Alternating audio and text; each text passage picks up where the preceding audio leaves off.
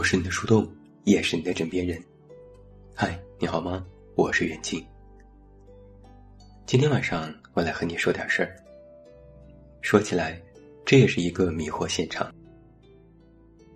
在上周末播出的《王牌对王牌》节目当中，在节目里的回忆杀环节里，邀请了零六年的超女重聚。也是没有想到，昔日的战友团聚变成了今日的塑料姐妹花大型尴尬现场。其实最开始的氛围还可以，几个姑娘从后面走出来，唱着想唱就唱，尚雯婕一下子就哭了，蹲在地上泪流满面，直言：“你们真是玩大了。”按照正常的套路啊，这个时候就应该是姐妹相互握手拥抱。回忆比赛点滴，再唱一首歌，合影留念，皆大欢喜。但慢慢的，这个风向就变了。先是唐笑说：“其实我们都有聚会，但只是我们总没有你。”许飞更是直接说：“我没有你微信，微博私信过你，你从来不回复。”还直接质问：“过去的那些路很珍贵，不能重来一次。”所以你为什么要把我们弄丢呢？这时气氛就略显尴尬了。尚雯婕赶紧解释说，自己不常看微博私信。然后丽娜又站出来为尚雯婕说话，双方俨然变成了相互辩论。然后许飞还在发问，尚雯婕又在解释说自己要反省，感情其实一直都在，只是不太喜欢拿出来分享。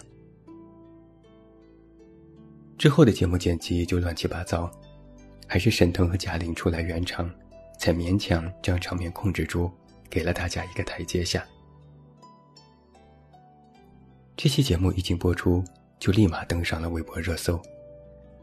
弹幕里所有人都变成了吃瓜群众，太尴尬了，真是太尴尬了，这里面肯定有故事。果不其然。在网上就有爆料说，节目播出时已经剪辑过许多，现场其实更加尴尬。还有一次工作人员实锤，说现场几度剑拔弩张。唐笑在直播的时候也证明了这一点，说都发愁不知道这该怎么剪辑。其实当时去参加节目，心里还是很忐忑，毕竟很多年不见，不知道给尚雯婕的是惊喜还是惊吓。几位参与节目的超女也都做出了回应。这里面最刚的还是许巍的回应。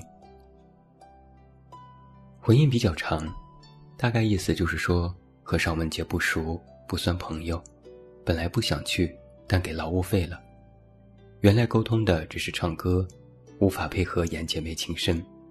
现在网上人都在骂我，是尚雯婕团队的操作。反正依然还是各种的 diss 和内涵。这种当事人亲自下场的，自然能够引来更大范围的讨论和围观。我大致也看了看评论，有夸许飞很刚的，但更多的都是在怼他。就算你没有把人家当朋友，但既然收了钱就要配合，就要当成是一种工作。工作没有做好，还各种明里暗里埋怨。让别人下不来台。更有人直指许飞为了炒作不择手段，还翻出曾经的各种黑料。然后，韩真真不仅发文力挺尚雯婕，还点赞了网上怼许飞的微博。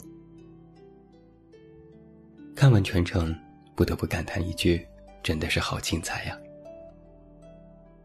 后来，尚雯婕工作室也发了微博，以此回应，就一句话。沉默的人用音乐大声说话。其实对于这个事件，我的感受只有一条：又何必呢？好久不见的人，不如不见。在网上，大家的讨论也很两极化，有的说许飞错，有的说尚雯婕的错。我倒是觉得吧。除去可能有的炒作和各种我们不懂的操作，光从表面态度上来看，其实双方都不能算是一种错。尚雯婕在节目里说的也有道理，她不是那种喜欢热闹的性格，自己不太善于交朋友。这一点在唐笑的直播里也提到过。他说尚雯婕有一种艺术家的性格，就总是沉寂在一个人的世界里，连身边人打招呼可能都没察觉。而在节目当中，尚雯婕看到昔日战友，立马泪奔，怎么看也不像是演出来的。那种百感交集涌上心头的感受非常真实。可能正如他所言，他就只是把这段感情藏于心底，不愿意也不善于将它拿出来各种分享。世界上真的是有这样的一种人的，表面上很冷淡，也不多和人交流，整天独来独往，也没几个朋友，给别人的印象都是拽拽的。好像眼高于顶，看不起这个，看不起那个。但只有当事人自己知道，其实他是一个非常重情的人，只是表现的方式和别人不一样。对，我说的那个人就是我。我有些地方还蛮像尚雯婕的，我也不喜欢热闹，也不愿意和人主动联系，很多时候。我都宅在家看书写文章。我也主动摒弃了所有的无效社交，一年和朋友的聚会屈指可数。我还退掉了所有的同学群，将微信好友控制在三百以内。看起来我也是一个非常不好相处的人，但熟悉我的人都知道，我其实骨子里不是一个冷漠的人。我只是不善于用更加热络的方式和人去交流。那反过来说，许飞的态度看起来其实也没什么问题，除去真的是炒作之类的嫌疑。这世界上也有这样的一种人，他们可能表达方式的情感更加奔放，也更直接。都是一起彼此战斗过的人，大家彼此见证过青春。曾经关系也不错，虽然现在各自都有不同的发展领域，但时不时的联系一下也不为过吧。可现在连个微信都没有，发私信也不回，心里自然是会有一些怨气的。我也遇到过这样的事情，比如我删掉过曾经的同事和同学，有的人就很生气，也不理解，来质问我，干嘛这么做？是不是彼此有什么矛盾？于是我就各种解释，大家已经好几年不联系了，就又干嘛非要加着好友做彼此通讯录里的陌生人呢？他们也很生气，但我们曾经关系很好啊，我们是同学呀，怎么现在连做你的微信好友都不配了吗？这些话的语气，其实和许飞说的一模一样。但他们有错吗？他们其实也没有，他们只是不理解人为什么就把他们这样推了出去。于是你发现没有，其实大家都没错，但为什么就能因为这样的事情而产生矛盾呢？说到底，可能我们早已不是一路人了吧？这老话说得好啊，江山易改。本性难移。我其实理解许飞的愤怒，也理解因为我的疏远而生气的朋友的愤怒。说到底，可能也是我不好，我就是这么的自我且有点绝情。察觉和一个人有了距离，那么我就会主动退出。我也曾经尝试过改掉这个在别人眼里不好的毛病，曾经参加过几次老友聚会。但我自己真的是觉得太尴尬了，就像是唐笑直播里说的那样，在参加之前心里就非常忐忑。多年不见，不知道该说些什么，心里犹豫，不知道到时候该怎么表现才能让彼此都舒服。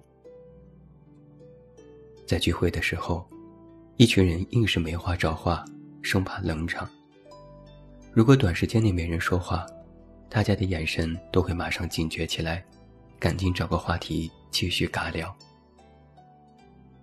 但可说的话题又那么少，除了彼此说一下近况，讲点段子，说个冷笑话，剩下的就只有忆苦思甜了。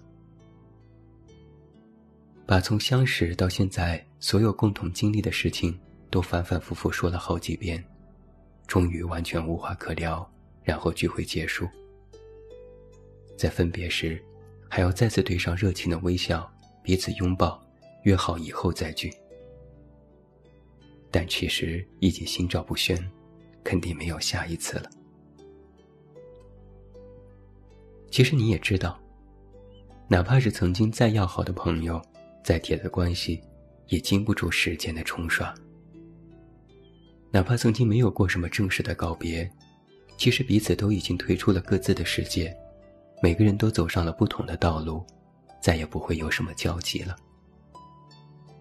那又何必硬生生的再凑到一起，装出一副大家依然关系非常要好的模样呢？而且，不联系，也不代表就是有了矛盾，不代表不珍视和感念曾经一起奋斗的时光。只是我们已经不是同路人了。距离产生美，强扭的瓜不甜，还会破坏回忆的美感。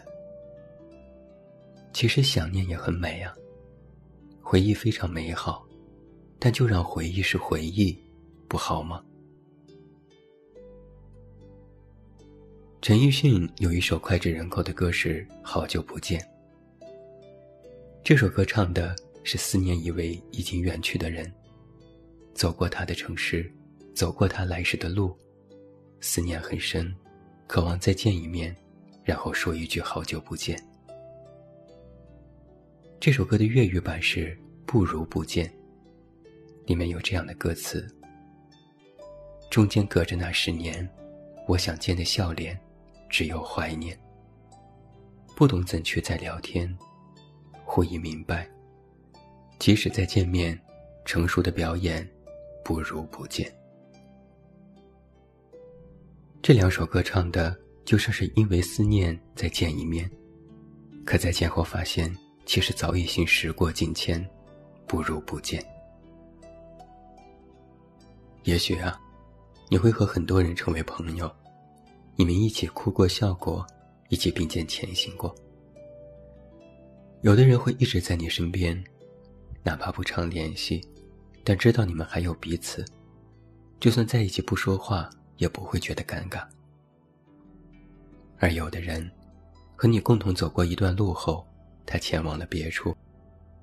那时我们应该做的是好好告别，彼此祝福。那些离去的人，我依然会感谢你，谢谢你曾陪我，我也祝福你，祝你过得比我好。也感谢我们走过的路，同样希望你在没有我的日子里顺遂平安。至于会不会再见？那让我们随缘吧。我们不要相互责怪，我们也不用时刻惦念，就让离去的身影潇洒一点。尘归尘，土归土，你走你的阳关道，我过我的独木桥。你的阳关道人很多，不差我一个。我的独木桥很窄，也容不下其他人。要我说啊。好久不见，不如不见。我是你的树洞，也是你的枕边人。关注公众微信，这么远那么近，找到我。我是远近，晚安。